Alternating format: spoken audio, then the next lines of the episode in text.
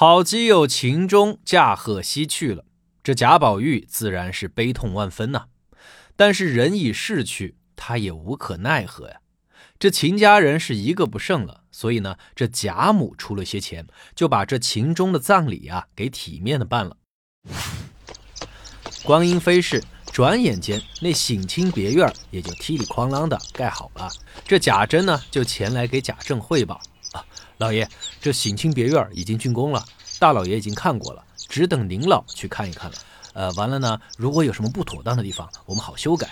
啊，如果没有修改的地方，我们也好赶紧的把那匾额啦、对联啊给提了。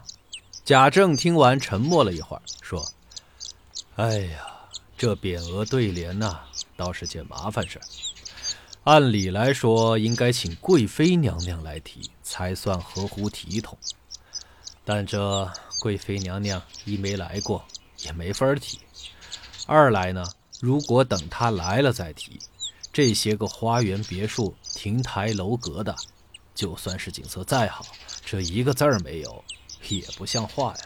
旁边的一群人听了，连忙出主意说：“哎，老爷别急，老爷别急，咱们不如这样，先根据那些个景致提一些啊待定的名字，咱们先挂上去，等那贵妃娘娘前来游玩的时候，再请她来定夺，那不就行了吗？”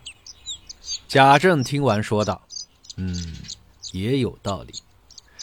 那不如今天我们就先过去提了，到时贵妃娘娘觉得妥当便用，如果觉得不妥，再请那雨村来提就是。”哎呦，以老爷您的学识，您的文采，哪儿还轮得到那贾雨村呢？啊，哈哈哈哈！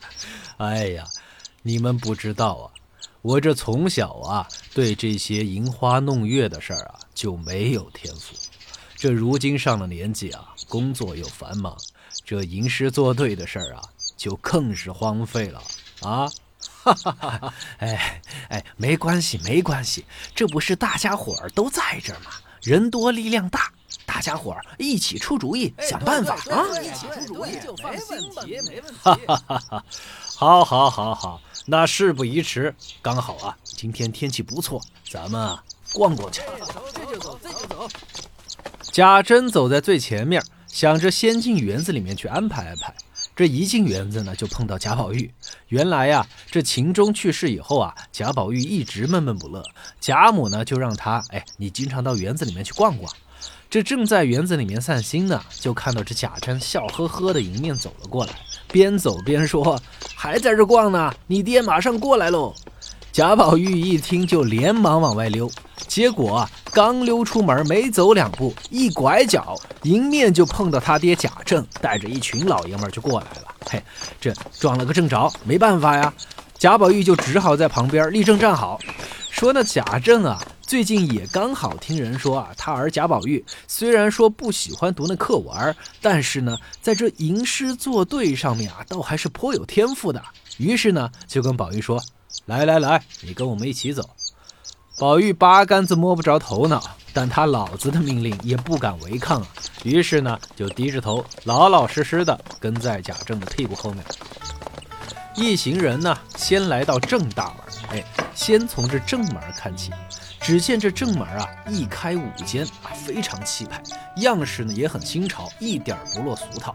贾政很满意，于是呢就带着一群人走进了大门。一进门就看见一道翠绿的屏障，哎，仔细一看，原来是座假山，大家都啧啧称奇啊。这贾政也点头说：“嗯，这个山好，不然的话，一进门就把那所有的美景都一览无余了。”那多没意思！那是那是老爷说的，不愧是老爷，您说的真对。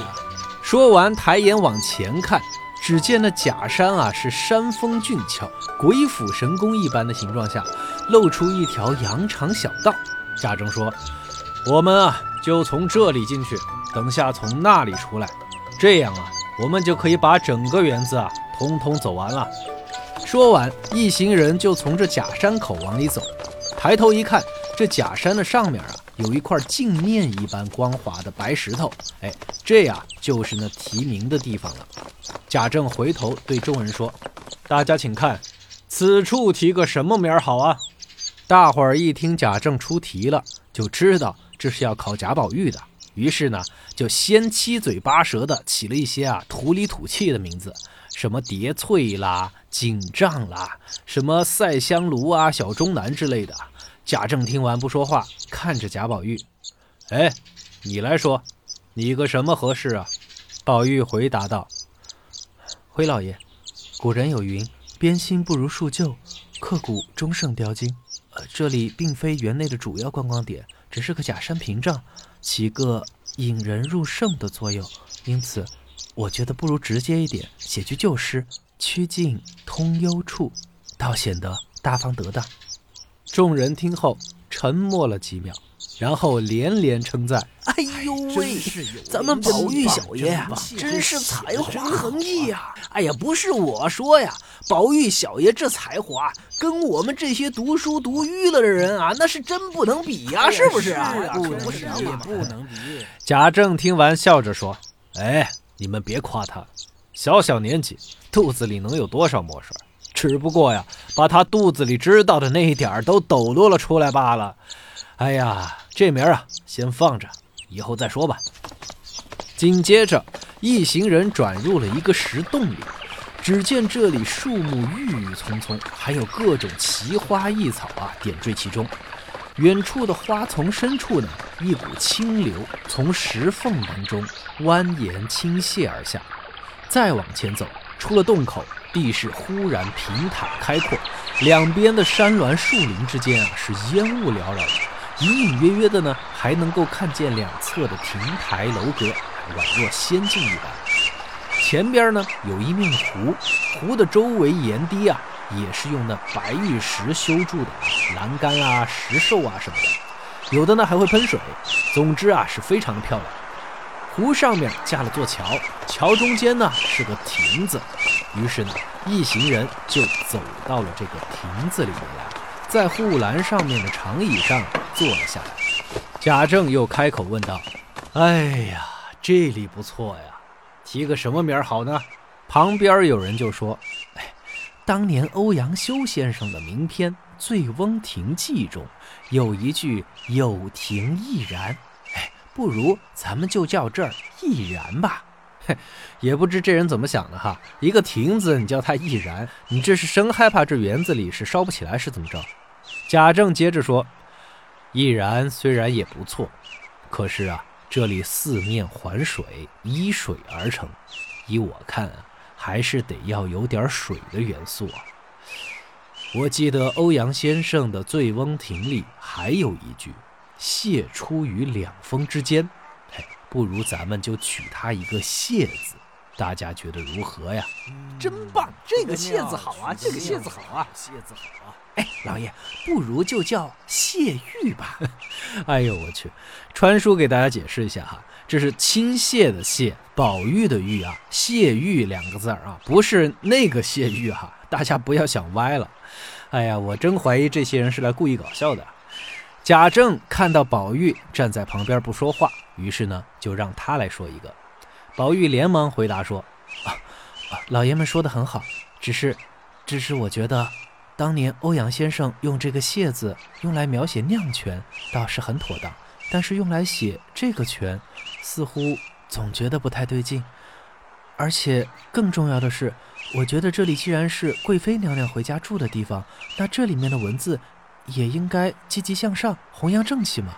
这个“谢”字，我觉得不是很符合这个积极向上的要求。而且，万一娘娘的肠胃不太好，这个“谢”字……哈哈哈哈哈哈！贾政摸着胡子笑着说：“哎呀，刚才大家要取新名字，你说不如引经据典。现在啊，我们要引经据典了，你又说不雅。那你说什么好呀？啊，嗯，如果是要取谢玉的意思，不如换两个字就行了，用庆芳二字代替。”呃老爷觉得如何？哎呀，妙呀，妙啊！妙啊，妙啊！哎，换两个字有什么难的？你要是真有本事，就做一副七言对联出来。宝玉听完，走到亭子中间，环视了一圈湖面，深吸一口气，缓缓地念道：“绕堤柳借三高翠，隔岸花分一脉香。”哎呦，好诗，好诗，好诗啊！你真是吟的一首好诗啊！贾政听完也点头笑了笑，起身说：“哎呀，走吧，接着往前看看。咱们的宝玉大兄弟啊，今天算是穿了红内裤了，突然之间才气逼人呐！要不说这高手一般都是平时傻乎乎的啊，在关键时刻才大显身手呢。这省亲别墅啊，还大得很呢。”开了个好头，不等于接下来就一帆风顺了。那么，宝玉后边的表现如何？这省亲别墅里又有哪些美不胜收的景点呢？关注川书红楼，咱们下期接着逛。